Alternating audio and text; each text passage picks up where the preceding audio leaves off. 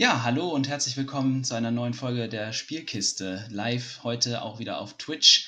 Michael ist leider wieder nicht dabei, aber ich habe mir Verstärkung geholt, diesmal live aus Österreich, aus der Nähe von Wien.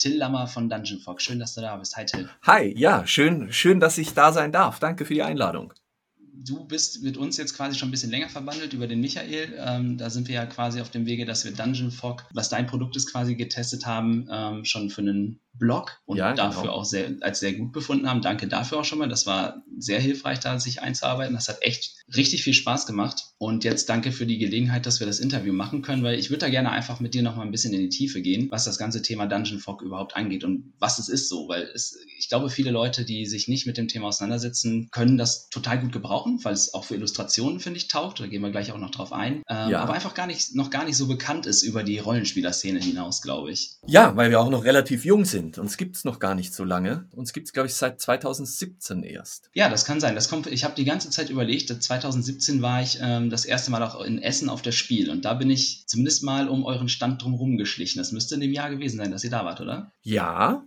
ja, das kann gut hinkommen. Ja, ich glaube, 2017 haben wir auf das Spiel in Essen unseren offiziellen Launch gefeiert, weil davor hat's, wie gesagt, ähm, es kann sein, dass das 2018 war. Jetzt so ganz sicher bin ich mir gerade auch nicht mehr. Aber so rund um den Dreh kommt das hin, weil wie gesagt, wir haben, ich glaube, 2016 intern angefangen daran zu arbeiten.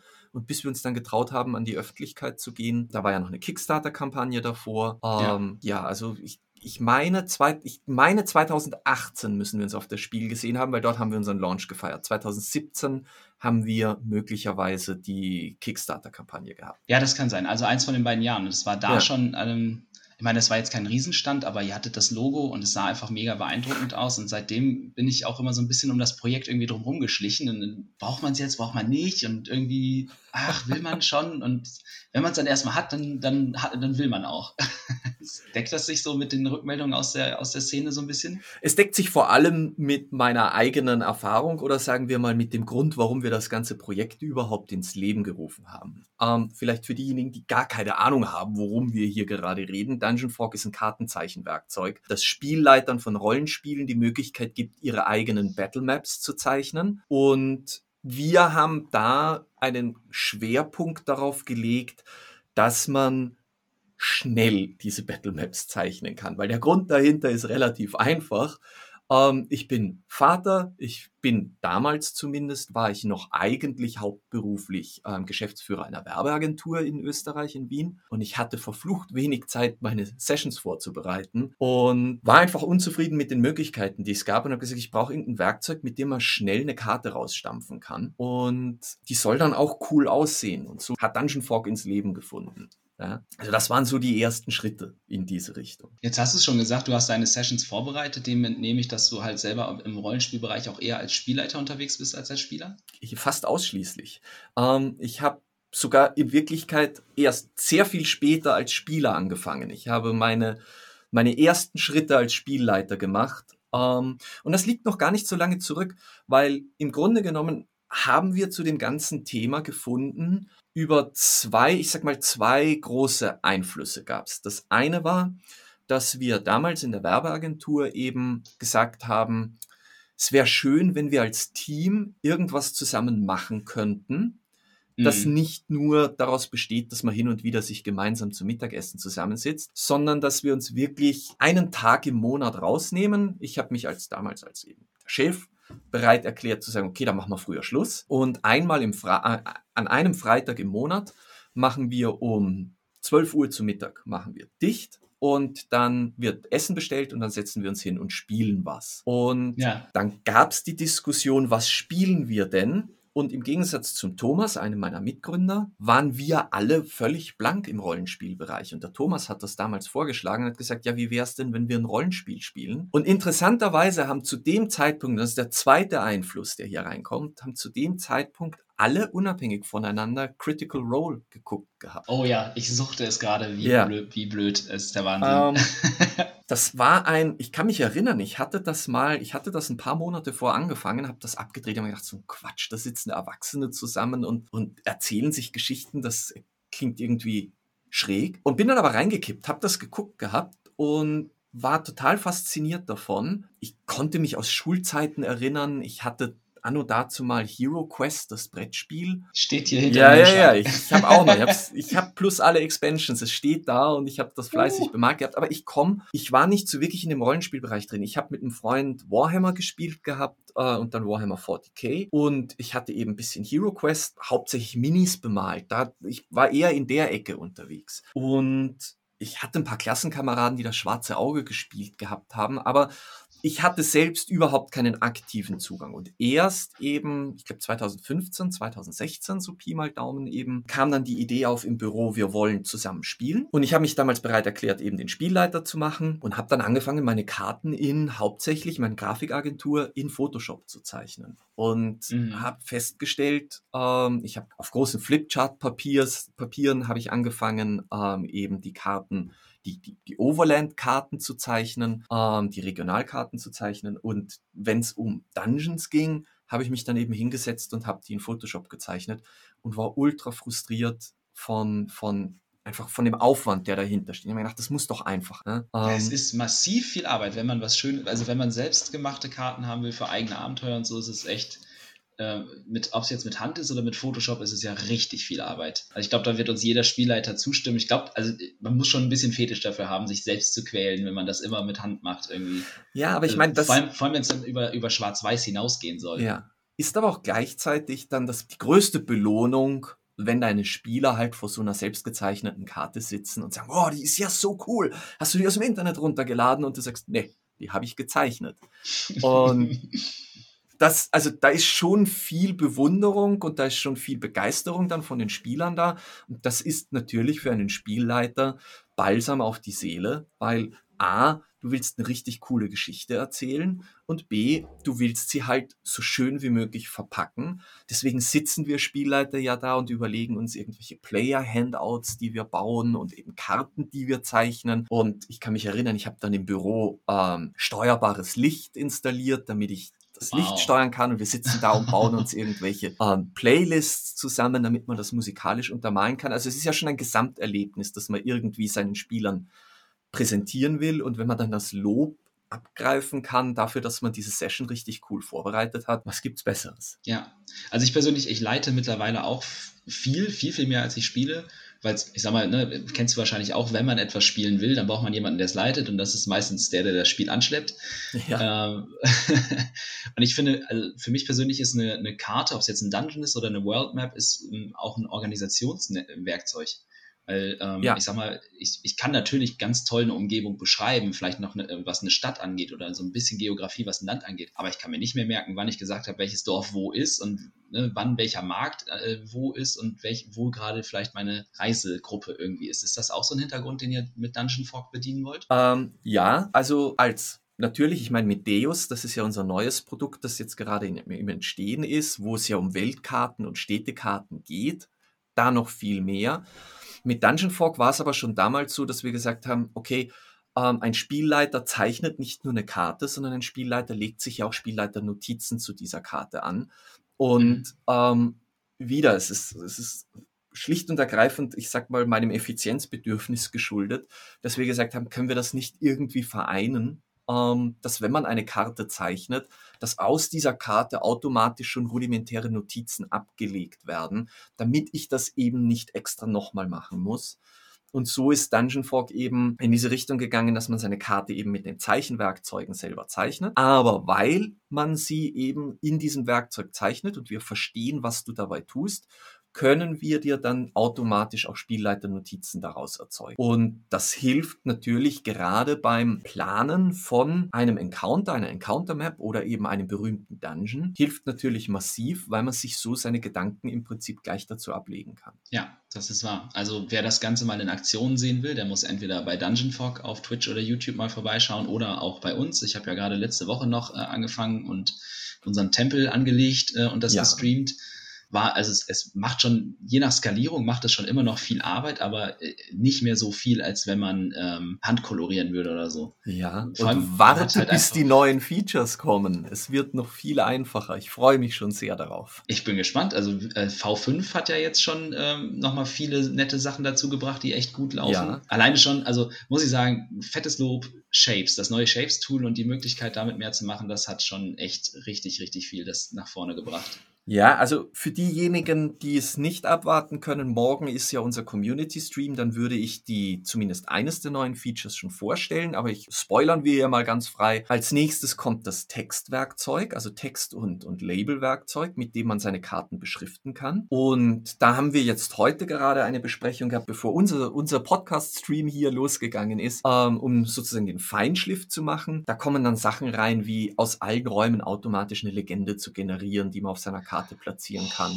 Dekorations, das gibt's ja bei uns noch nicht. Wir haben bisher gesagt, das ist ein reines Zeichenwerkzeug, um die ja. Karte zu zeichnen. Aber was es bisher noch gar nicht gegeben hat, ist diese Karte zu dekorieren mit mhm. Kompassrosen und ich sag jetzt mal Distanzmessern und eben Kartenlabels und all diese Dinge, die finden jetzt im nächsten Update und das wird Ende Februar kommen eben, findet das hinein. Und das zweite ist, das werden wir jetzt, sobald das Textwerkzeug intern abgeschlossen ist, beginnen, ist das sind die sogenannten Raum-Templates. Das heißt, ich kann jeden Raum auswählen und ihn als Vorlage speichern.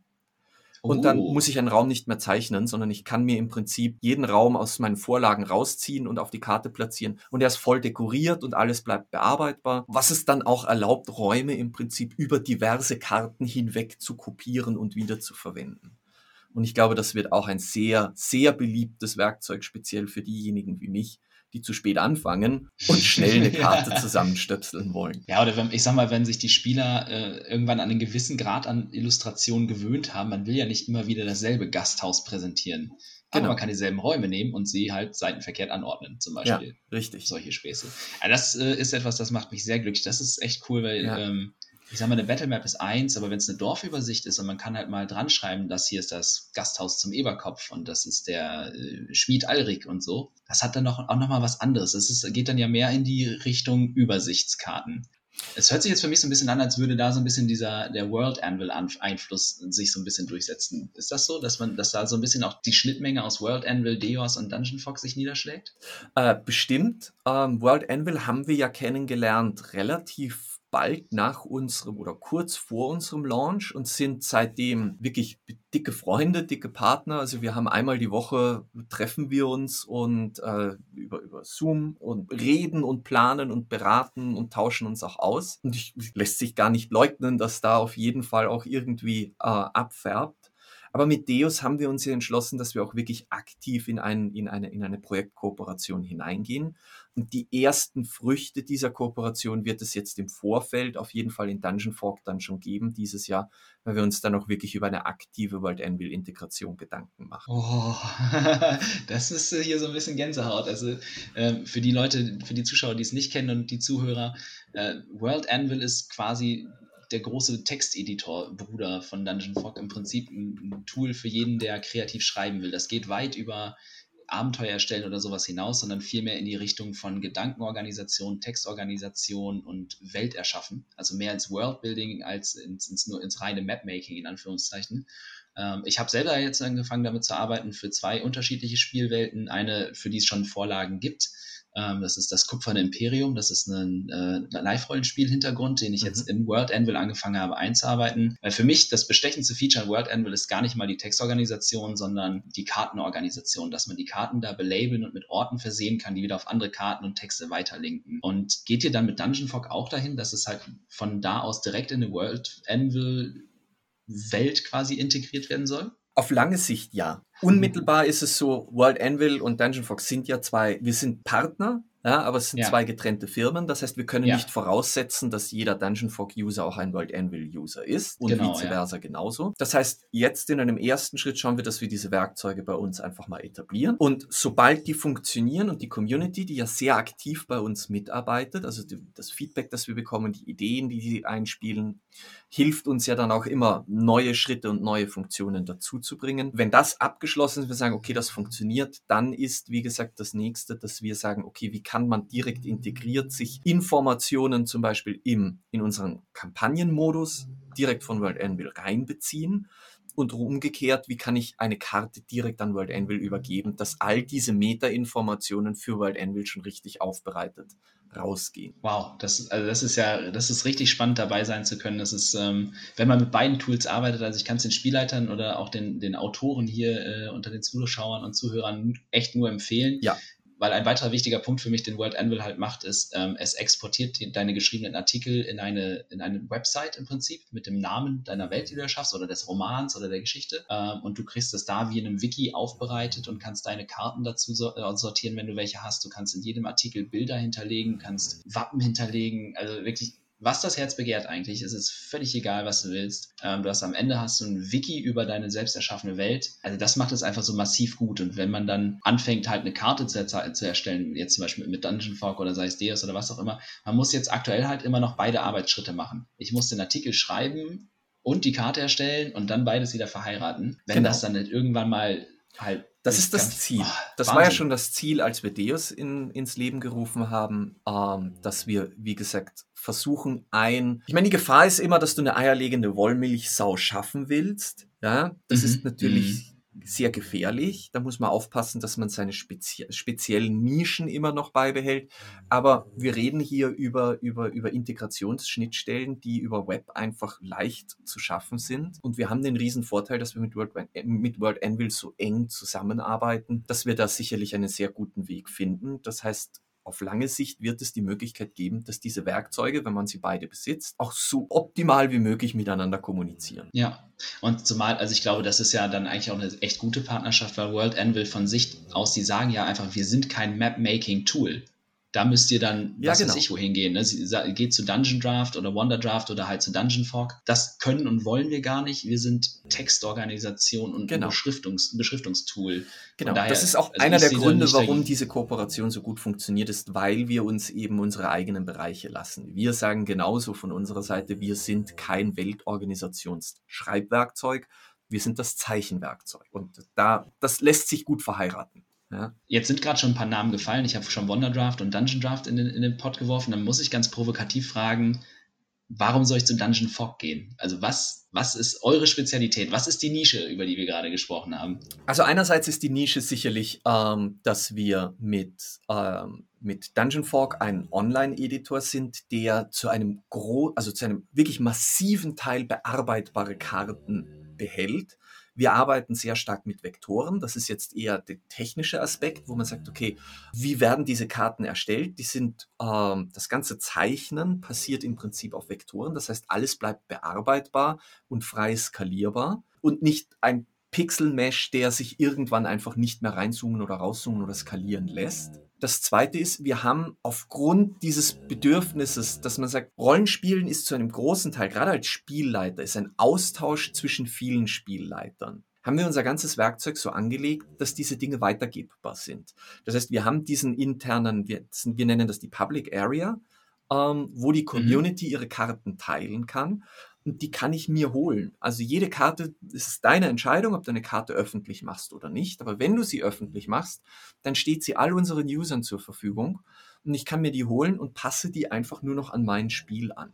Ja, um, ja das, also das ist, finde ich, auch echt äh, ein wichtiges Ding, weil, also habe ich auch schon die Erfahrung gemacht, jetzt ich hatte angefangen für die Dungeons and Dragons Einsteigerbox zum Beispiel vorzubereiten und selbst da haben sich Leute schon die Arbeit gemacht, fertige Karten, die es gibt, in Dungeon Fog zu übertragen und äh, zu teilen, dass man dann die halt auch dort für den Kampagnenmodus verwenden kann und selbst halt noch anpassen kann an seinen eigenen Zeichenstil, ja. Spielstil oder wie auch immer. Und dann haben wir halt, ich sag mal, dann vereinen wir halt sozusagen noch ein bisschen diesen, diesen RPG-Geek mit dem Tech-Geek und haben uns extrem viele Gedanken über dynamische Lichtquellen, Licht, Licht und Schatten gemacht. Das heißt, die, das Ziel von Dungeon Fog, und ich glaube, das ist im Moment, ich behaupte jetzt mal frech, weil es mein Produkt ist, marktführend, ähm, wie dieses, dieses, diese, dieses Licht, diese Atmosphäre zu zeichnen ist, ist halt wirklich großartig. Also unser Lichtsystem ist wahrscheinlich das stärkste, das es im Moment gibt. Und weil wir von Anfang an uns überlegt haben, dass wir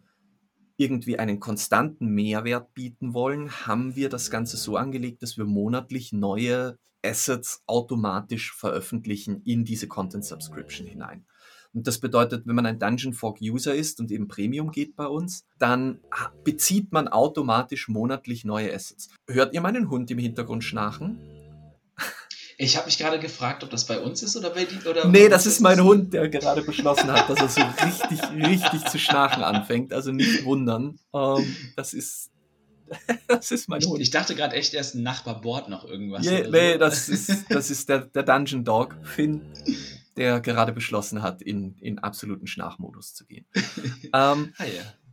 So, und da ist jetzt noch dazu zu sagen, ähm, das ist jetzt natürlich abwägbar, wie man das sehen möchte oder nicht. Dungeon Fork ist ein Subscription Service. Das bedeutet, man ist ein Abo-Modell. Dungeon Fork kann man abonnieren. Man kann es kostenlos nutzen oder man nutzt es eben im Abo. Was bedeutet, dass wir konstant Updates rauspushen für dieses, in dieses Abo hinein. Das ermöglicht es uns eben konstant an der Weiterentwicklung laufend zu arbeiten und nicht immer eine neue Version, eine neue Version, eine neue Version zu bauen, um die verkaufen zu müssen. Wir wissen aber, dass eben viele auch mit diesem Abo-Modell nicht super glücklich sind, weil sie sagen, ach Mensch, ich mag keine Abos. Deswegen haben wir eine Art Wertkartensystem geschaffen, dieses On-Demand, mit dem man Dungeon Fork auch auf begrenzte Zeit benutzen kann. Und diese Karten bleiben einem dann erhalten. Mhm. Und jetzt mit Deus haben wir dann gesagt, okay, jetzt trauen wir uns eigentlich sozusagen den Rückschritt vom Abo-Modell auch in die Desktop-Software, die man sich einmal kauft und die man dann benutzt. Da ist dann für zwölf Monate ist dann auch, sind dann Updates dabei und etc. pp. Und wir gliedern diese Content-Subscription viel stärker aus und sagen, okay, wenn du nur die Software benutzen willst, dann kannst du dir die Software kaufen. Wenn du aber den ganzen Content, was bedeutet die Assets, die die Artists zeichnen und das, was wir eigentlich monatlich hineinpushen an, an, an Texturen und Props und etc. pp. Ähm, jetzt Schriften eben. Ähm, mhm. Dann kannst du das im Rahmen der reinen Content Subscription eben mitnehmen. Und ähm, damit finde ich, meine Meinung, haben wir eigentlich die perfekte Grätsche geschafft zwischen denjenigen, die wirklich nur ein Produkt kaufen wollen, um es dann zu benutzen, und jenen, die sagen, nein, ich will lieber ein, ein, eine konstante Betreuung haben und auch konstant neuen Content. Wir sind also von, wir gehen von, um, um die Metapher zu verwenden, wir gehen sozusagen von Netflix für Mapmakers zu Amazon Prime für, Net, für, für Mapmakers, so in die Richtung. Ja. Ich finde es gut. Also ich, ich habe nichts gegen Abo-Modelle, weil die ja ähm, ne, mittlerweile wie bei euch auch oder Netflix halt auch monatlich kündbar sind. Das heißt, ich kann es mir mal einen Monat reinziehen, dann feststellen, genau. naja, ich brauche halt nicht die Menge oder wie auch immer. Und das ist ja dann ähnlich. Jetzt sagst du, ihr wollt jetzt mit Deos auf eine Desktop-Variante gehen. Was war denn die ursprüngliche Idee dafür, dass man jetzt mit Dungeon Fog auf eine ähm, Browser-Basislösung geht? Wir haben damals gar nicht damit gerechnet, dass Dungeon Fork so groß wird. Ich glaube, damit muss man mal anfangen. Als, als ich, wie gesagt, als ich gesagt habe, ich hätte gern ein Werkzeug, mit dem ich meine Karten schneller zeichnen kann, hat einer meiner Webentwickler, der Herbert, ähm, der jetzt eben auch Mitgründer von Dungeon Fork ist, gesagt, ja, das könnte ich schon machen. Ja, und hat damit angefangen. Und wir haben dann aber sehr schnell festgestellt, dass für eine kleine Werbeagentur in Wien es unmöglich ist, einen Mitarbeiter für die Entwicklung von so einem Hobby-Ding abzustellen. ähm, der hat sich bestimmt gefreut. Er hätte sich, er, er, hat sich ja dann am Ende auch freuen dürfen, aber es war eine Finanzierungsfrage. Und ich habe gesagt, ich kann es mir nicht leisten, als, als, als was waren wir damals, eine Sechs-Mann-Firma, einen für mein persönliches Hobby als Entwickler, als Vollzeitangestellten Entwickler abzustellen. Und mein erster Versuch, irgendwelche Business Angel oder Investoren zu finden, ist kläglich gescheitert, weil das einfach so eine Nische ist, dass niemand wirklich Geld dort hineinstecken will. Und ich damals gesagt habe, okay, wir probieren es mal auf Kickstarter, vielleicht interessiert das ja Leute. Und wir waren mega begeistert, ziemlich erschrocken, ähm, und sehr überrascht, als diese Kickstarter-Kampagne durchfinanziert war und wir gesagt haben, oh wow, Herbert, ich kann dich jetzt abstellen, um daran zu arbeiten. Und einer meiner Mitspieler und ebenfalls ein sehr kompetenter Programmierer, der Andi, der ja dann der letzte ähm, unserer, unseres, es ist kein Triumphirat, es ist ein Quadriumphirat, äh, also mhm. unsere vier Founder geworden ist, der hat dann gesagt, ja, technologisch könnte er da noch ein bisschen dazu fuchsen und hat das dann eben aber als WebGL Version eben ausgebaut zu dem, was wir heute sehen. Aber das war damals schlicht auf begrenzt auf das, was wir konnten. Keiner von uns ist zu dem Zeitpunkt Softwareentwickler gewesen, der Andi schon bis zu einem gewissen Grad, aber der Rest von uns nicht. Und wir haben nicht gewusst, ob das nicht ein reines Hobbyprojekt bleibt, das wir nebenbei laufen lassen. Und da ist natürlich ein, ein, ein, eine Webentwicklung viel einfacher weil eben, wie gesagt, keine okay. Software. Mhm. Wenn du ein Update hast, dann stellst du das auf den Server, das ist live, alle können es benutzen. Das war natürlich sehr viel einfacher und leichter zu managen für so ein kleines Projekt wie Dungeon Fork damals war. Und über die letzten zwei Jahre, seit wir gegründet haben, haben wir gesehen und wieder waren völlig überrascht, wie gut es angenommen wurde bis zu dem ja. Punkt, wo wir jetzt Vollzeit eben daran arbeiten können. Und Deus, wenn du die Kampagne gesehen hast, für diejenigen, die die Kampagne gesehen haben, hat uns ja völlig aus, aus den Socken geschossen. Das hat ja keiner erwartet, dass Deus, die Kickstarter-Kampagne, die hinter Deus gelaufen ist, so einen abstrusen Erfolg hat auf Kickstarter. Die war ja auch irgendwie so im Fingerschnippen finanziert, ne? Das war unvorstellbar. Ja also es war wirklich unvorstellbar. Und wir haben damals eigentlich gesagt, dass ein für uns recht illusorisches Stretch Goal die Desktop-Applikation sein wird. Ich glaube, die hat bei 250.000 Euro hat die überhaupt erst angefangen als Stretch Goal. Und, und wir, wir haben ja dann mit, ich weiß es nicht mehr genau, mit 420.000 Euro oder so irgendwas haben wir zugemacht. Das hat keiner kommen sehen. Wir waren völlig baff. Aber das hat uns ermöglicht, dass wir gesagt haben, okay, und jetzt machen wir es richtig. Jetzt setzen wir uns hin und überlegen uns, wie wir das Ganze als Desktop-Applikation schreiben können, die mit der Web-Applikation kommuniziert und sozusagen sowohl auf Desktop als auch auf Web in irgendeiner Form und Weise zur Verfügung steht. Und das ist Deus, wobei Deus, wie gesagt, vor allem eins ist. Es ist ein Kartenzeichenwerkzeug, das sich auf regionale Karten, auf Weltkarten, auf Städtekarten, durch die Stretch Goals ging es dann weiter, Weltkarten, planetare Karten, und Sternenkarten konzentriert. Also es ist das wow. All-in-One-Kartenzeichenwerkzeug. Und wir haben versucht, unser, unser Kernkonzept, nämlich dieses Simplify, einfache Dinge effizient gestaltbar machen, dort reinzuziehen. Die Art und Weise, wie man Landmassen zeichnet und dass die eben als Vektoren gezeichnet werden, dass man, dass Städte nicht ein Haus für Haus für Haus platzieren sind, sondern ein, im Prinzip zeichnest du nur einen Bezirk und wir befüllen den mit Häusern. Du kannst sogar einstellen, ob das ein reicher Bezirk ist oder ein armer Bezirk ist und dementsprechend ändern sich die Häuser. Also es ist schon, wir versuchen diese Grätsche zu gehen zwischen reinem Zeichenwerkzeug, wenn man sich das jetzt vorstellt als ein Werkzeug, wo man Stempel und Pinsel hat, und einem zum Teil simulierten Erlebnis, wo man also nur noch Districts definiert, Bezirke definiert und wir dynamisch befüllen die dann. Ja, oder unsere Biome eben die, die ja. wo man sagt, ich brauche keinen Wald zeichnen, indem ich 100 Bäume platziere. Ich definiere einen Bereich und wir befüllen den mit Bäumen oder Bergen oder Sümpfen. Ja? Das, also ich meine, wer mal eine Stadt versucht hat zu zeichnen in irgendwas, der wird feststellen, dass es halt echt mega viel Arbeit macht, einen Bezirk zu zeichnen, weil ich sag mal, bis zu einem gewissen Grad ist es mir am Ende des Tages egal, wie die Häuser angeordnet sind. So, ich will halt ein bisschen, dass sie ein bisschen Abwechslung haben, was, was Größe und Ausrichtung, also in der Himmelsrichtung halt hat. Vielleicht auch mal, ne, das, das eine Dach ist rot, das andere ist eher bräunlich und das dritte ist irgendwie bläulich oder so. Aber das reicht mir ja. So, und wenn ich dann halt sage, okay, ich brauche jetzt irgendeinen markanten Landschaftspunkt, das Rathaus, eine Kirche oder sonst was, die bastel ich ja dann eh einzeln rein, weil das sind ja die, die fünf Gebäude in einer Millionenstadt, die halt von mir dann auch quasi eine Battle Map bekommen. Ja, aber wenn man dann halt zum Beispiel vor der Aufgabe sitzt, gerade wenn man eben wirklich gerne seine eigenen Welten erschafft, dass man sagt, ich muss was im Äquivalent zu Baldur's Tor schaffen, das ist irgendwie eine, ich weiß nicht, Millionenstadt, ja, da sitzt man ewig dran. Ewig, weil da müssen Straßenzüge und einzelne Bezirke und das muss alles irgendwie gezeichnet werden. Und da ist es halt unmöglich, das Haus für Haus zu machen. Da wird man alt. Ähm, ja. Dann braucht man ein Werkzeug, das einem das bis zu einem gewissen Grad entweder eben dynamisch generiert, was Deus ja dann kann, oder eben, oder eben mir so viel Steuerungsmöglichkeit gibt, dass ich Bezirke zeichne oder Straßenabschnitte zeichne und wir befüllen die automatisch mit Häusern. Ja? Weil das halt wieder den Prozess beschleunigt. Ja. Jetzt ist es halt, jetzt haben wir, jetzt hast du gesagt, ne, es ist halt die ähm, Desktop-Variante, wird es geben.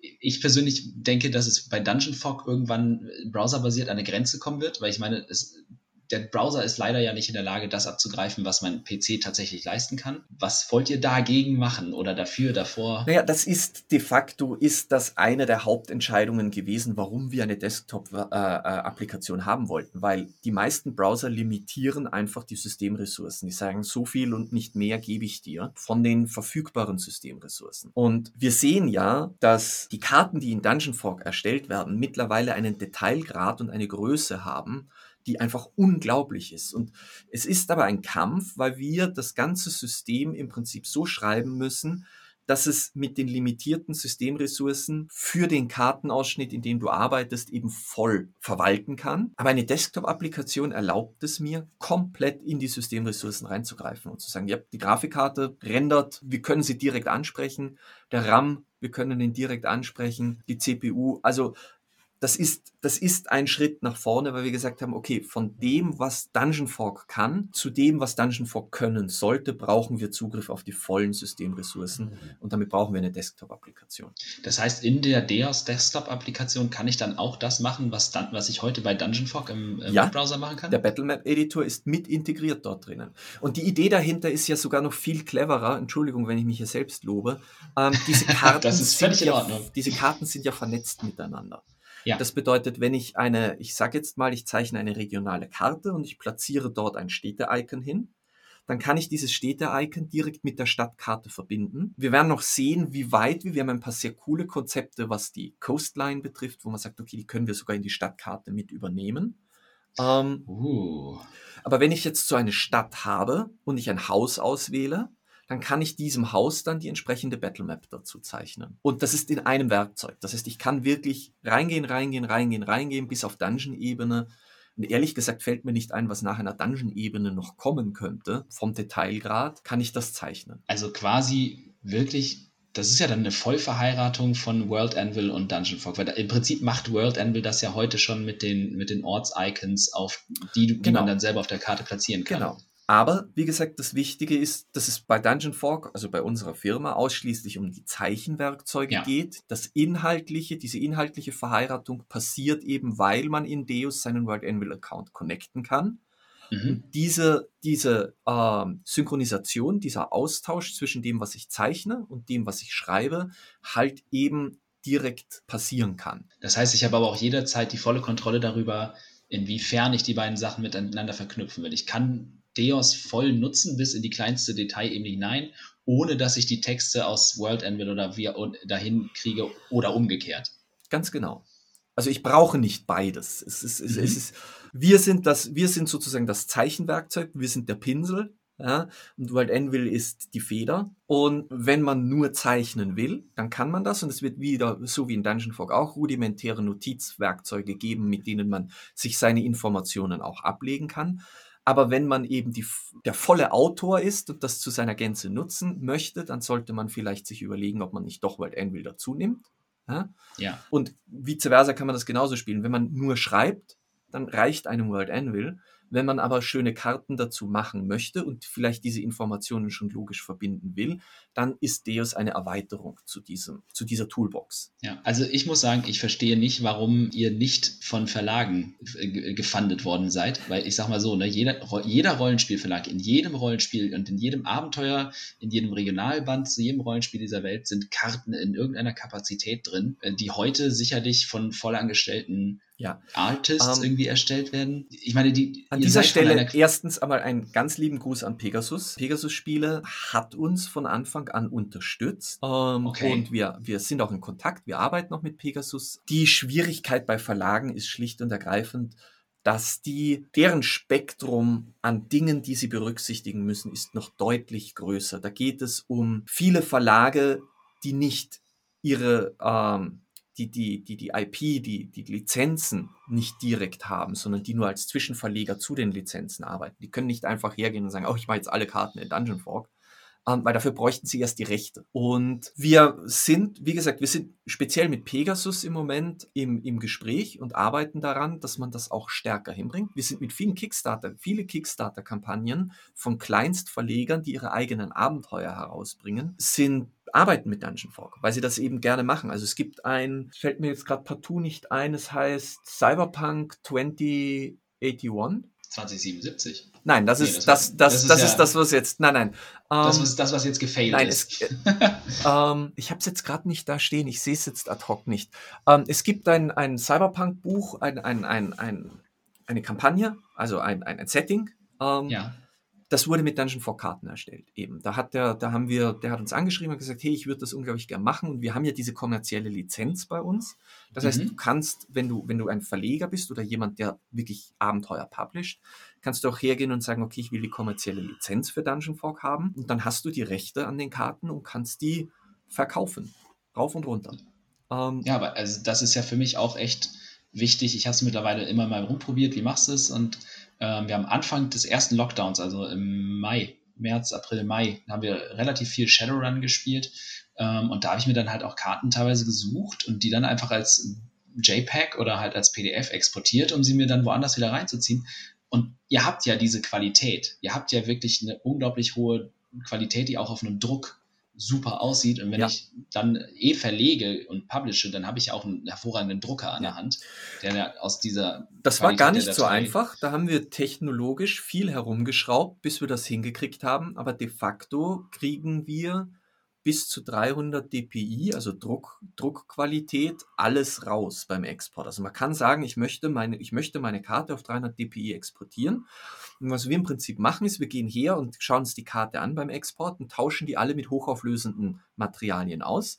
So, wenn die rauskommt, ist die auch wirklich gestochen scharf. Ein wunderschönes Projekt, das wir jetzt gerade äh, gehabt haben, war mit Guy Sklenders, dem How to be a Great GM der mhm. dieses Epic Campaign Book rausgebracht hat. Ja, ähm, ich habe es bezahlt, ich freue mich ja, ich drauf. Bin also. auch schon, ich bin auch schon sehr gespannt. Er flucht gerade, ich habe letztlich mit ihm gesprochen, er baut gerade die letzten Karten fertig, damit das dann eben gedruckt werden kann. Aber die sind umwerfend. Also Erstens ist er, hat er ein wirklich hohes Talent fürs Kartenzeichnen. Er macht das toll. Die Liebe zum Detail, mit der er auch wirklich zeichnet. Und dann einfach auf Hochglanz, weil man kann ja drauf zeichnen auf diesen, auf, auf in diesem Campaign Book, mhm. ähm, diese Karten zu sehen in dieser hochauflösenden Qualität ist absolut, absolut beeindruckend. Ja, also das ist ein Projekt, das wurde auch gekickstartet von äh, Guy. Vielleicht ein paar Zuschauer oder Zuhörer kennen ihn unter äh, How to be a Great GM auf YouTube. Ähm, toller Kanal für alle Spielleiter und auch Kartenzeichner mittlerweile unter uns. Ähm, und das ist im Prinzip ist es ein hochauflösendes Buch auf ähm, abwischbarem Papier gedruckt, eben mit Dungeon for Karten, das dann auch so ein bisschen chronologisch angeordnet ist, als könnte man das Buch mit allen Karten als Kampagne als äh, Spielleiter durchspielen. Ich habe zwei gekauft kam man nicht dran vorbei, weil man kann die auch aneinander, legen und dann hat man. Genau, die sind Karten. kombinierbar. Ja. Ich glaube, ich glaub, die größten Maps hatte, was hat er gesagt, sind dann sechs DIN A4 Blätter oder ja. acht sogar in der Länge. Also, ja, also ja, vier mal vier sind die, glaube ich. Ja, also, ja, die sind dann vier mal vier. Ja, gigantisch. Geist Clan, das ist ein, ist, ist nicht nur ein extrem fähiger Spielleiter, er ist auch ein großartiger Erzähler und ähm, ist ebenfalls ja bei Deus involviert als, ich sag mal, wie sagt man, Konsulent, als Berater, der uns dabei hilft, darauf zu achten, dass dieses Werkzeug und all unsere Werkzeuge auch den Bedürfnissen eines wirklichen Spielleiters entsprechen. Und abgesehen davon ist er mittlerweile einfach ein unglaublich guter Freund geworden, weil er hilft uns zum Beispiel die Dungeon Fog Tutorials zu aufzunehmen und leiht seine Stimme dafür. Also ich bin ein Riesenfan von ihm und ich war es schon vorher. Ich war unglaublich begeistert, als er auf uns gestoßen ist und dann angefangen hat, mit uns zusammenzuarbeiten. Und ich kann wirklich nur jedem sein How to be a Great GM, seinen Channel und seine ganzen Publikationen ans Herz legen. Das macht er wirklich toll. Also auch von euch finde ich jetzt schon ein cooler Zug, weil ich, er nimmt jetzt nicht unbedingt ein Blatt vor den Mund, wenn ihm was nicht gefällt. Nee, absolut also, nicht. Es, gibt, es gibt auch ein paar Videos, wo er dann, keine Ahnung, zum Beispiel halt äh, auch Karten zeichnet oder so und dann irgendwas, er, er sagt schon, wenn er was nicht findet oder es dann halt irgendwie nicht stimmig ist. So. Ja, ja, ja. Das, aber ich meine, ganz ehrlich, wir sind nicht unfehlbar. Ähm, das ist niemand. Ich finde es, ich finde es jedes Mal extrem unangenehm, wenn Firmen oder Projekte diese Aura der Unfehlbarkeit haben oder diese Arroganz haben, zu glauben, dass sie nichts falsch machen können. Es gibt einen Grund, warum wir eng mit unserer Community arbeiten und es gibt einen Grund, warum wir jeden Tag auf Discord sind und mit den Leuten ähm, chatten und der ist, weil wir lernen wollen. Wir wollen es ja verbessern. Und das ist unvermeidlich, dass wir hin und wieder in irgendeine Ecke rennen und uns den Kopf anstoßen. Deus hat uns das schön gezeigt. Die erste, die erste Alpha war eine sehr ruckelige, aber wir, wir sprechen offen darüber, wir schämen uns nicht dafür zu sagen, dass wir Fehler machen. Solange wir auch aus diesen Fehlern lernen, lasse ich mir gerne von einem Guy oder auch von meiner Community sagen, dass irgendwas kaputt ist, weil dann wissen wir, wo wir hinschauen müssen und wie wir das reparieren müssen. Ja, ja, das, also es ist ja so eine Kritikfähigkeit, aber es gibt ja durchaus auch Unternehmen, jetzt nicht in unserem Bereich, aber in vielen anderen Bereichen, die mit Kritikern in einer Art und Weise umgehen, dass sie am Ende mundtot sind. Und ich meine, ja, was gibt es wow. Tolleres, als dann, als dann ein Kritiker zu sagen, hey, weißt du was, du kriegst vollen Zugang zu unserem Produkt, dafür sagst du uns, was wir nicht gut machen. Ich meine, es ist ja, es ist ja so eine Geben- und Nebenbeziehung dann in dem Fall. Es ist ja jetzt, ich sag mal, es hätte jetzt auch sein können, dass mein Test, ich habe den Test gemacht und dann den Artikel auch geschrieben, ja. den wir eingangs erwähnten, er hätte ja auch total mies ausfallen können, in Anführungszeichen. Ja, und ich fand, ich fand deinen Artikel gut, weil er hat, er hat sehr wohl auch kritisch beleuchtet, was wir besser machen können. Und du erinnerst dich, wir haben danach kurz geschrieben gehabt und ich gesagt, ja, super, danke, können ja. wir brauchen, schauen wir uns an. Ähm, ja.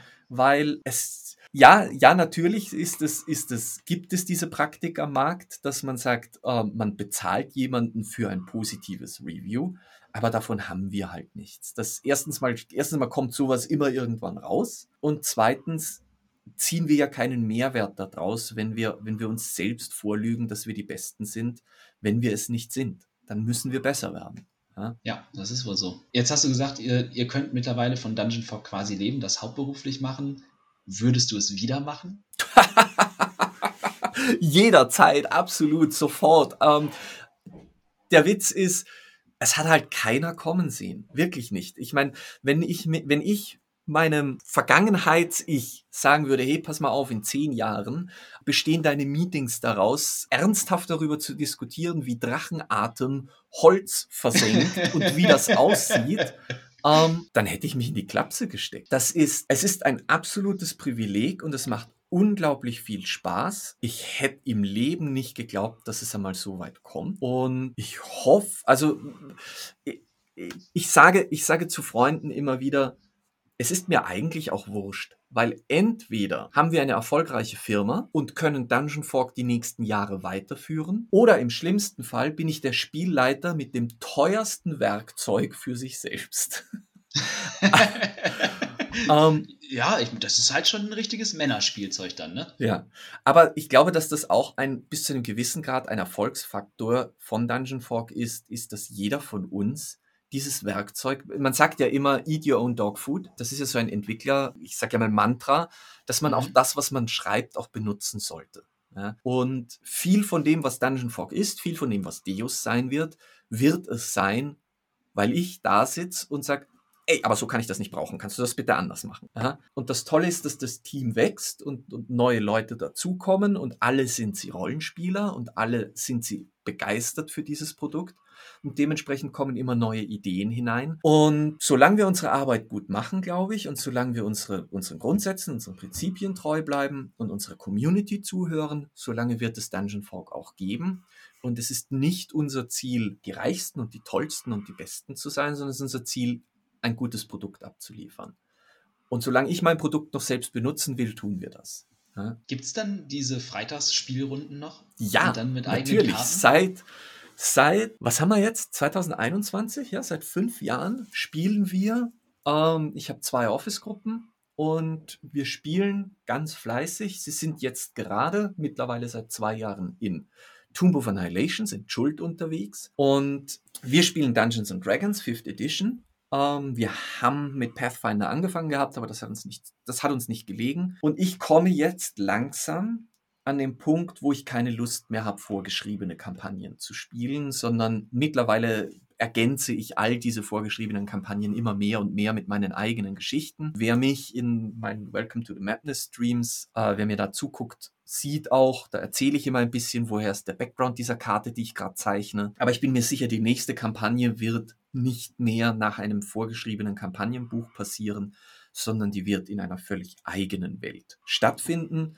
Da ist übrigens Donnerstag, diesen Donnerstag jetzt, den, ich bin so schlecht, was ist das dann? Der 14., der, der 12.? Äh, ja, nee, der 11. Der 11. Bevor wir jetzt was Falsches sagen, ich schaue in meinen Kalender.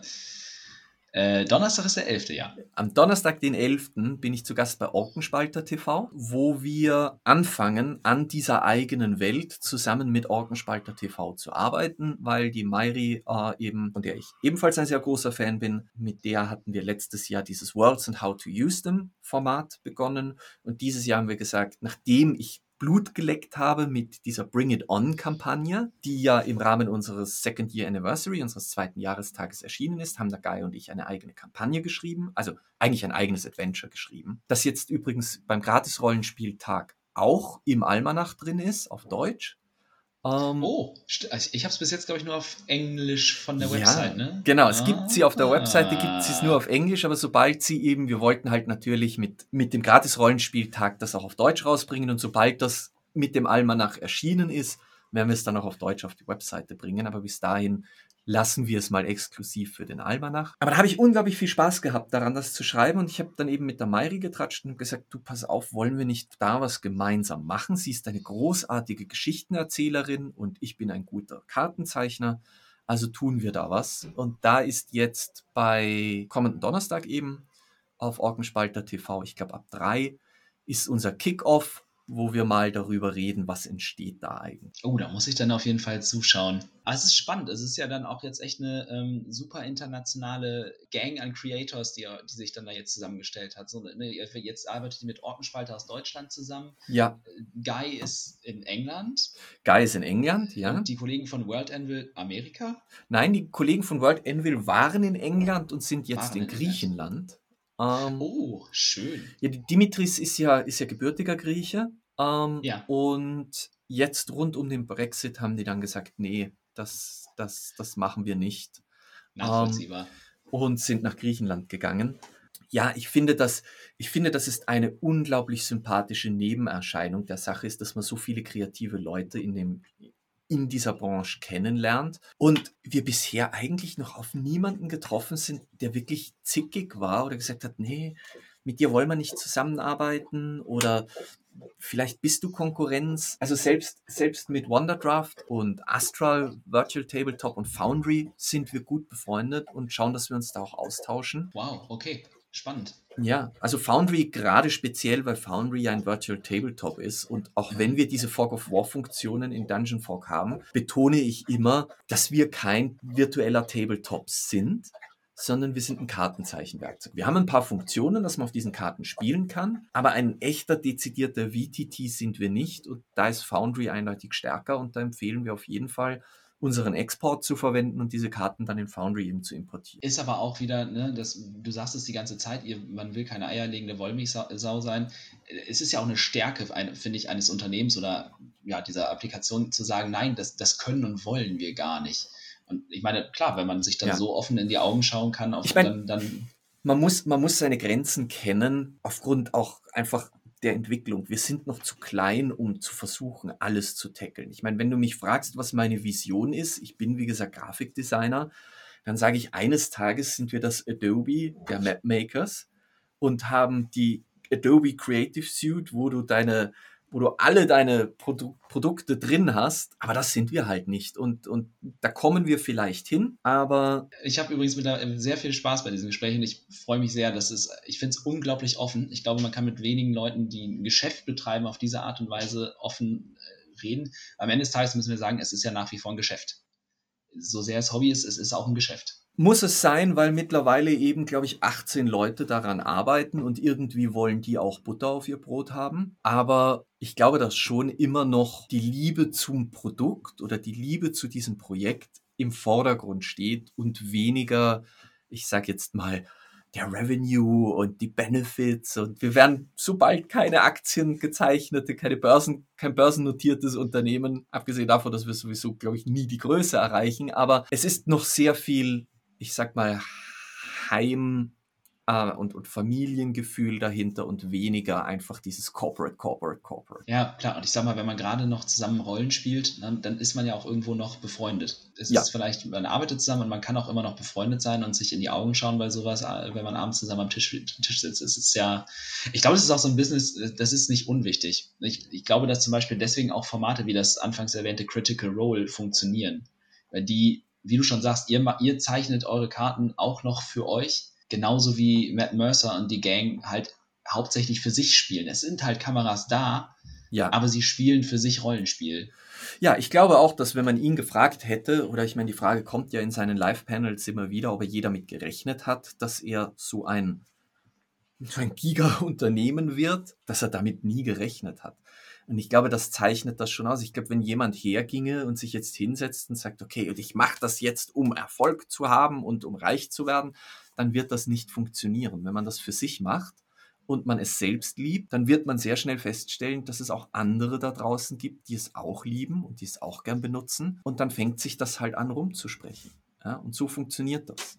Jetzt haben wir Critical Role und so angesprochen. Gibt es für dich einen Autor oder einen Spielleiter oder einen Artist, mit dem du unglaublich gerne mal zusammenarbeiten würdest, wo du sagst, das wäre jemand, wenn ich mit ihm irgendeine Art von Zusammenarbeit machen kann, sei es jetzt wie mit Guys Buch oder mit Keora, die ganzen, ähm, die ganzen Assets, die er für euch zeichnet, gibt es da jemanden, wo du sagst, das wäre jemand, wenn ich den, mit dem mal zusammenarbeiten kann, das wäre also ein Riesending? Ich, glaube, ich glaube, ich würde unglaublich gern mal ein Bier trinken gehen mit Matt Mercer. Ich, ich würde unglaublich gerne einmal mit Chris Perkins reden. Das sind einfach, das ist der, der, der, der einer der, der Chefs von Wizard of the Coast. Und ich habe das unglaubliche Privileg, dass ein, ein sozusagen ein, ein Jugendidol oder sagen wir mal ein, ein, ein, ein LARP-Idol, nämlich die Mayri Stritter, dass ich die halt schon kennenlernen durfte. Ähm, mhm. Sonst, wenn ich so darüber nachdenke, ich meine, es gibt ein paar Autoren. Es gibt ein paar Autoren. Ich lese jetzt gerade erneut von, wer ist der, Brandon Sanderson, ähm, oh ja. Mhm. Die, die, äh, der Weg der Könige, also diese ganze Sturm, Sturmlicht-Chronik, wo ich sagen muss, mit dem würde ich gern mal zusammensitzen und, und, und einfach über ein, über ein Setting reden da drinnen. Wen gibt's noch? Ah, es gibt ein paar. Ich bin, ich bin, wie gesagt, ich bin ein, bin ein sehr, sehr, ich fresse Bücher. Um, ähm, und es gibt ein paar Autoren, die, wo ich sage, okay, mit denen würde ich gern mal zusammensitzen, einfach mir ein bisschen anhören, wie deren Worldbuilding passiert ist und vielleicht mal eine Runde mit denen spielen an einem Tisch. Ich glaube, da ist auch die Schnittmenge echt groß, wenn man so in Fantasy-Autoren ge geht äh, in die Richtung. Ich glaube, du wirst immer einen finden, der locker bereit ist, sich mit an den Tisch zu setzen und eine Runde D&D zu spielen. Ja, ich glaube auch. Vor allem, weil es ist ja, also wie gesagt, Critical Role, Amerikaner Los Angeles, das hat ja eine Dimension angenommen von Dungeons and Dragons, wo wahrscheinlich auch jeder Autor und jeder, jeder ich mein, bei Wizards und so halt sagt so, ja. Wir sehen es wir sehen's allein an den Nutzerzahlen. Es ist nun mal so, das ist auch einer der Gründe, warum Dungeon Fog immer, immer noch vorrangig auf Englisch ist. Ich glaube, 80 Prozent der Nutzer sind aus Amerika, Kanada. Das ist, dort ist das ein Volkssport. Dort ist das so wie Fantasy Football, ist Dungeons and Dragons und das Roleplaying viel stärker verbreitet. Im europäischen Raum sind die Franzosen sehr stark und Deutschland ist natürlich auch, dem Schwarzen Auge und Pathfinder ist gut unterwegs. Splittermond zum Beispiel, auch ein sehr beliebtes deutsches Rollenspiel-Setting. Aber das Gros ist ist halt einfach der amerikanische Raum. Und ich bin neugierig zu beobachten, ob es nicht über die Jahre jetzt noch stärker zu uns findet. Man sieht ja immerhin, es werden mehr englische Titel auch aufs Deutsche übersetzt und zu sehen, wie, wie unser europäischer Markt hier wächst. Und ich hoffe doch, dass wir vielleicht irgendwie einen kleinen Beitrag dazu leisten können, dass er eben noch zusätzlich wachsen kann. Ich denke, also ich glaube, da habt ihr ja mit Essen dann auch eine bombastische Plattform, weil ich sag mal, da, da das ist sehr international, die Spiele in Essen, mhm. aber ich denke, dass, also ich weiß es gar nicht konkret, aber ich würde sagen, dass der große Teil, also locker 50, 60 Prozent immer noch aus Deutschland anreist, wo wir gerade von Essen reden. Was macht ihr da? Ich, ich kann mich gar nicht konkret erinnern, aber ich meine, ihr habt ein digitales Produkt. Essen ja. ist ja immer noch sehr physisch. Wir haben Was vor allem Spaß. wir fragen uns jedes Mal, warum wir genau hingefahren sind, weil es ist ja doch teuer, sich dort einen Stand aufzustellen. Aber die Antwort ist, es macht einfach unglaublich viel Spaß, auf so einem Messestand zu stehen und sich den Hals kratzig zu reden und mit den Leuten zu reden. Und ich, ich, ich, hab, ich habe es schwer vermisst dieses letzte Jahr jetzt, dass die Spiel stattfindet. Ich habe große Zweifel, ob es dieses Jahr ein Erfolg sein wird oder nicht. Also wir wissen noch nicht genau, ob wir dieses Jahr nicht nochmal auslassen werden. Im Grunde haben wir einen Messestand dort, ähm, wo wir das Produkt vorstellen. Also wir haben einen kleinen wir haben einen Fernseher dort stehen oder einen Beamer dort stehen und dort läuft halt eben, eben eine Produktdemo drüber.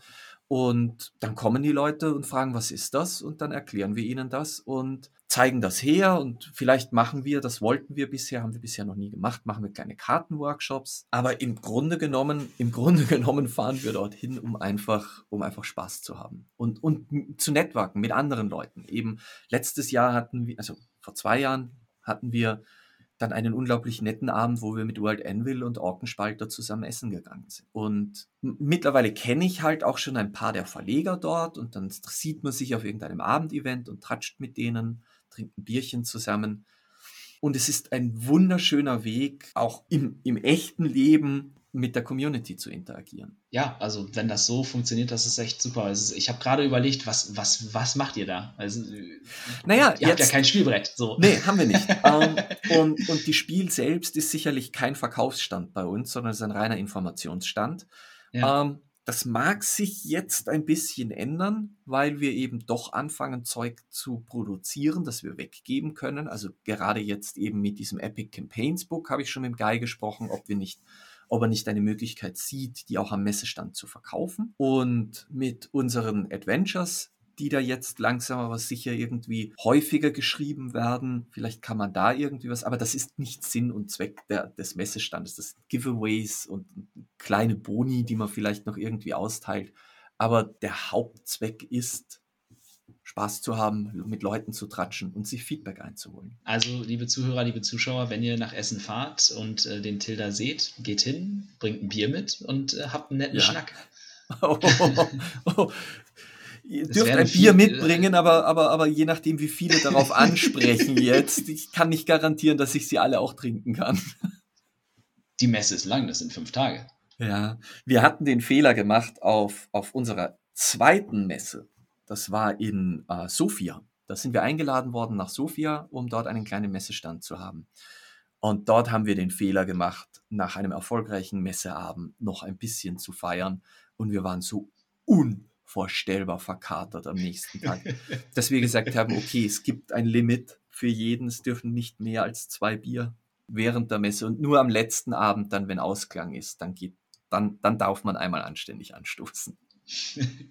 Jetzt hast du gesagt, 80 äh, Prozent eurer Nutzer sind aus Amerika, Kanada und so. Habt ihr irgendwie äh, schon mal geplant, rüber zu fliegen zu GenCon oder so? Ja, na, ja klar. Erstens einmal, erstens einmal, weil es halt, weil es halt der größte amerikanische, die GenCon ist die größte amerikanische Convention. Zweitens haben wir den Silver Annie gewonnen auf der GenCon für das beste Digital Aid Product. Also es wäre ja auch irgendwie mal cool, dorthin zu gehen und sich zu bedanken. In echt. Letztes Jahr ging es nicht. Dieses Jahr wird es wahrscheinlich auch noch problematisch sein, aber es ist ein Fixum auf meiner Liste, dass wir einmal nach Amerika fliegen auf die GenCon und auch dort einen Messestand hinstellen und unser Produkt vorstellen. Aber es ist etwas, worauf man sparen muss, weil ja. ähm, gerade die GenCon ist nicht nur, was den Messestand betrifft, teuer, sondern das, der ganze amerikanische Mindset ist ein anderer und dort geht es vor allem auch irgendwie ums Klotzen und nicht Kleckern. Das heißt, wenn wir dort mit einem Messestand hinwollen, dann müssen wir auch einen anständigen Messestand dorthin bringen. Ähm, das heißt, wir haben eine kleine, wir haben eine kleine GenCon-Sparbüchse, da wandert, da wandert jährlich ein bisschen was rein. Und irgendwann werden wir es uns leisten können, dort auch mit einem anständigen Messestand aufzunehmen. Ja, also ich kenne es, ähm, ich habe viel Star Wars X-Wing, das Tabletop gespielt, ja. habe ich jetzt, glaube ich, in, in, jeder, in jeder Sendung schon gesagt. Aber es ist halt immer, es gibt so viele Parallelen. Äh, und das, was in Essen Asmodee macht, halt mit einer Messehalle, also die ja. haben nicht einen Stand, die haben eine Halle, macht halt drüben auch Fantasy Flight Games. Ne? Die haben ja teilweise ja. Also nicht, nicht in dem ganzen gleichen Maßstab, aber die sind in Amerika halt auch noch, noch einen Tacken größer als in Europa. Und die haben dann, also wenn du, wenn du einen großen Messestand hast, hast du eine Messehalle. Und dann machst du auch deine eigenen Panel Panels und füllst deine eigene äh, Halle nur mit Leuten, die wegen irgendeinem Spiel von dir kommen und so. Davon bin ich noch ein Stückchen, davon ist Dungeon Fork noch ein Stückchen weg. Ähm, wir freuen uns schon, wenn wir Messestand hinstellen können und wir freuen uns, wenn wir ein paar Panels oder uns für ein paar Panels anmelden können. Aber das ist zum Beispiel, das ist der große Unterschied zwischen der GenCon und der Spiel. Die Spiel ist hauptsächlich eine, ein, ein, eine Veranstaltung, ein, ein, eine Produktveranstaltung. Während die GenCon hat irrsinnig viele Vortragsräume, wo man, wo man Panels buchen kann und dann eigene Vorträge halten kann. Das macht zum Beispiel in England die Dragon Meet auch, wo wir auch jetzt eben regelmäßig waren. Und jetzt sind wir auch selbstsicherer, dass wir sagen, wir können eigene Panels veranstalten. Und davon wird es in Zukunft sicherlich mehr geben. Super Zukunftsaussichten auf jeden Fall. Also ich wäre gerne dabei. Es gibt ja immer was zu erzählen und es gibt auch immer ich meine, ihr habt ja, ihr könnt ja mehr bieten als schlichte Bedienungsanleitung. Es ist ja, wie du schon sagtest vorhin, ja. hinter jeder Karte steckt ja auch eine Geschichte.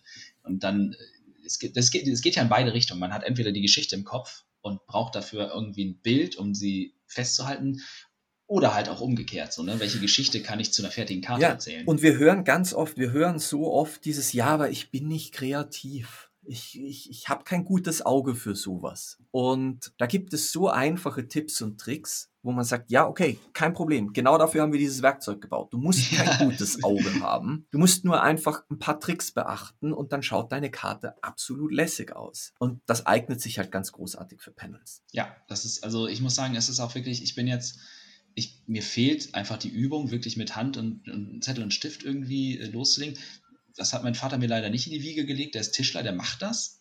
Ne, wenn, wenn du sagst, ich brauche eine Zeichnung von einem Möbelstück oder einem Raum oder so, ja, kein Problem.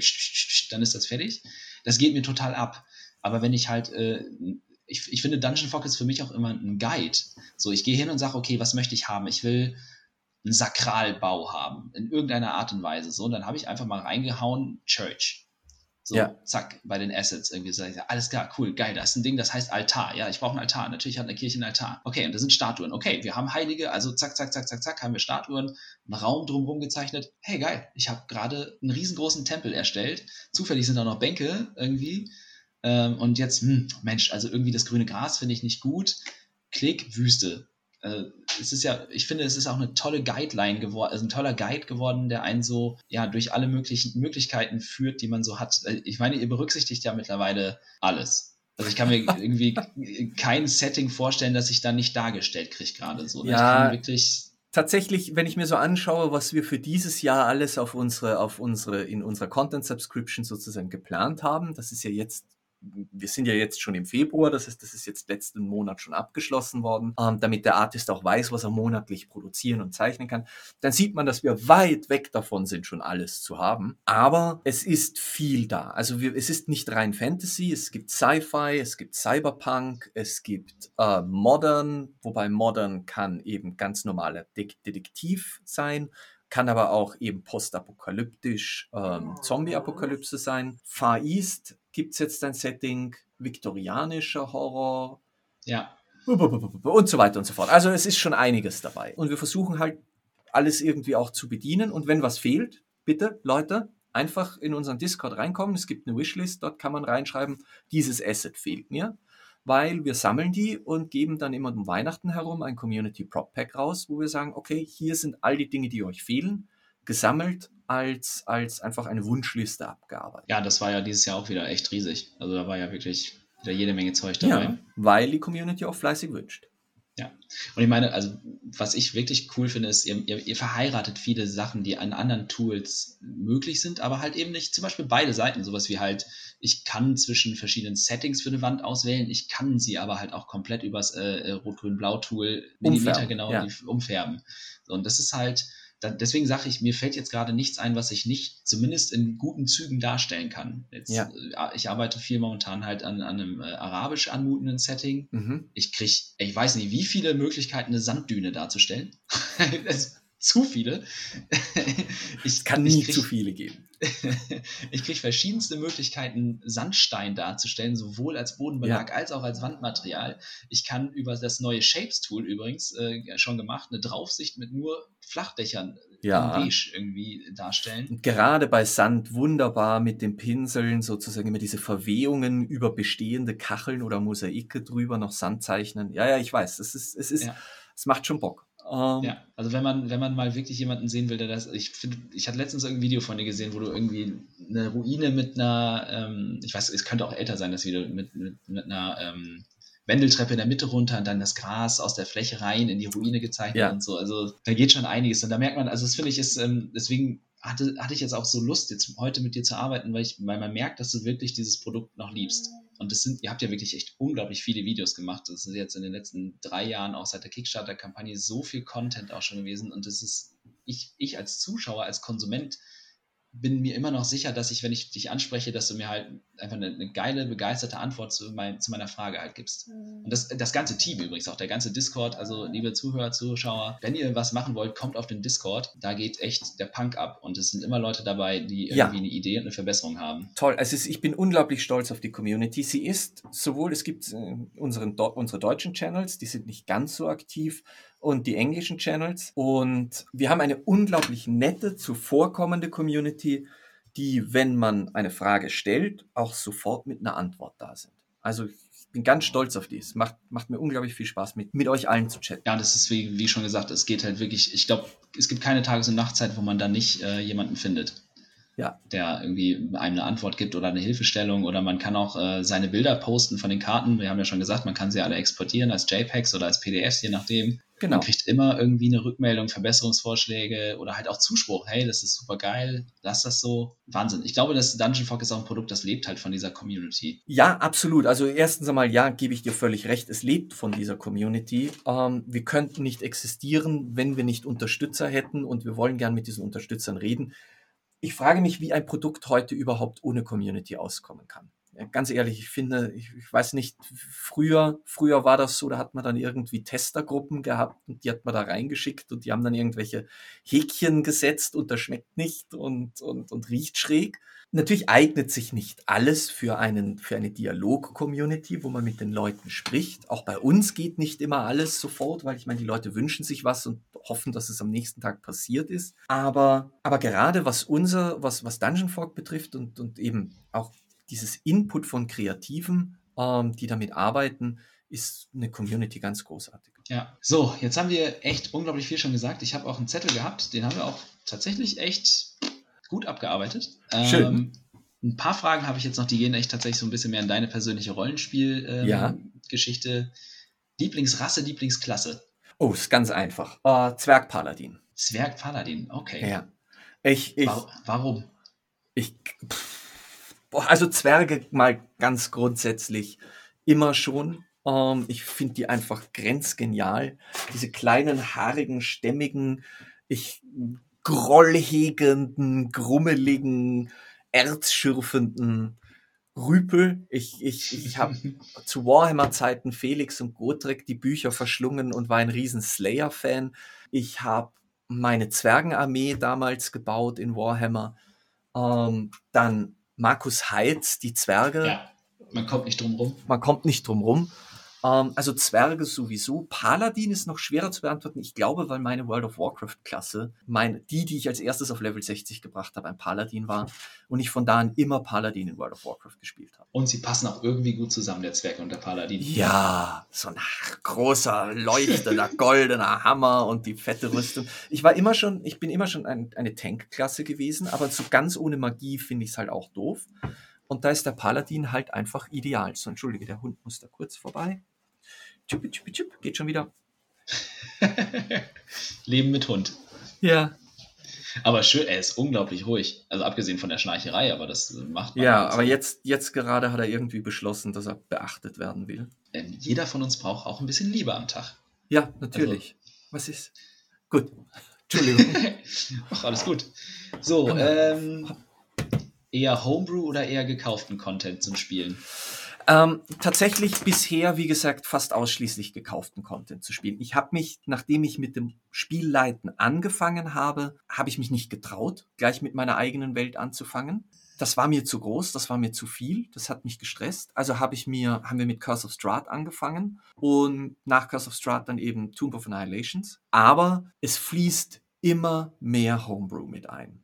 Ich, ich, wer, wer wie gesagt meine, meine, meine YouTube-Videos kennt und den Dungeon Fork Channel ein bisschen verfolgt, der wird sehen, es ist mittlerweile wahrscheinlich nur noch das Framework aus dem Setting und alles, was in der Welt tatsächlich passiert, ist gehomebrewed. Ich bin viel auf Drive-Thru-RPG unterwegs und schaue nach Ideen, die andere irgendwie anbieten, die ich einbauen kann aber ich habe mich halt noch nie über meine eigene Welt. Da hast du ja mit World Anvil die richtigen Partner für an der Hand, ne? Ja, und mit Keora und Guy Slanders und, und, und, und Mairi. Das sind sie, die und Mairi, das sind sie alle da und, und jetzt eben mit Mairi werden wir das auch, auch, auch wirklich mal verstärkt machen und wahrscheinlich reicht das dann für mich als Ansporn, um dann auch wirklich mich mal hinzusetzen, meine eigene Welt zu machen. Wobei ich mittlerweile festgestellt habe, man macht eigentlich zu viel. Man macht immer zu viel, das ist völlig normal. Ich glaube, ich glaube, man braucht das auch, weil einem das Sicherheit gibt und das Gefühl gibt, dass man seine Welt halt wirklich gut kennt. Man macht nie zu viel im Sinne von unnötig. Ja? Es, ja. Das gibt's mhm. nicht. Man macht nur, man bereitet nur für die Session zu viel vor. Ja?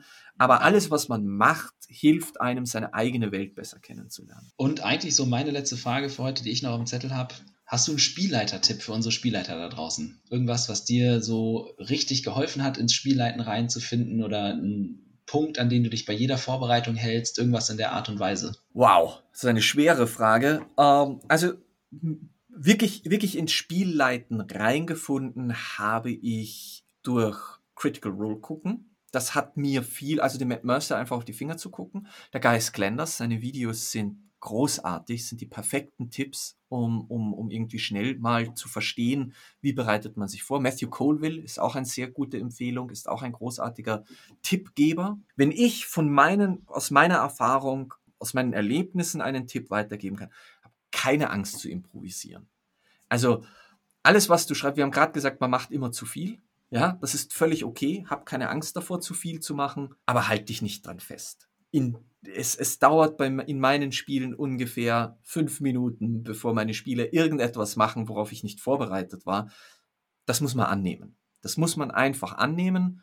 Und wer hat das jetzt letztlich so schön gesagt? Ich weiß nicht mehr, wer das so schön erklärt hat, aber im Grunde genommen ähm, erzählt die Gruppe die Geschichte und wir sind Moderatoren. Unsere Aufgabe ist es, dafür zu sorgen, Anstöße zu geben, so wie du Fragen stellst in dem Interview, um den, das Gespräch am Laufen zu halten oder in eine gewisse Richtung zu lenken. So ist die Aufgabe des Spielleiters einfach diesen Abend zu moderieren und immer was im Töpfchen zu haben, was er rausholen kann, wenn es gerade passt. Aber einfach hab keine Angst davor, dich auf, auf, ein, auf eine Achterbahnfahrt einzulassen, die du nicht geplant hast. Da gibt es im Live-Rollenspiel so ein geflügeltes Wort und wahrscheinlich auch bei vielen Spielleitern im äh, Pen and Paper. Ein Plot überlebt den ersten Kontakt mit den Spielern nicht. Genau, steht ja. auch grade, schreibt auch gerade Nuyala im Chat. Das, das ist ja Fakt.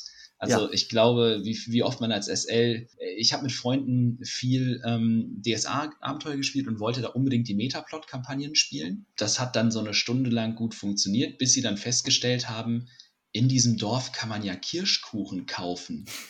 Was dazu führte, dass sie das Dorf kaufen wollten und ich sie dann davon irgendwie abhalten musste. Das war schwierig. ist, am Ende sind sie mit einem Blech Kirschkuchen und literweise Kirschlikör abgezogen. Ja, und der Witz ist, sie haben wahrscheinlich, sie werden es nicht, du wirst es nie vergessen, Sie werden es nie vergessen.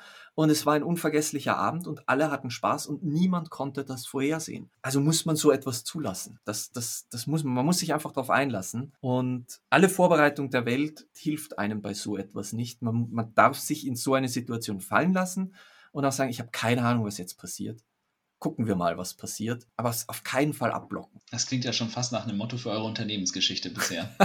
ja, ich glaube, es beschreibt einen guten Fortschritt in unserem Unternehmen auch so, wo wir gesagt haben, oh, gucken wir mal, was passiert und dann lassen wir uns drauf ein. Wow, also jetzt haben wir, ich, hab, ich hatte eine Stunde ungefähr mir vorgenommen. Jetzt haben wir fast anderthalb Stunden miteinander gequatscht.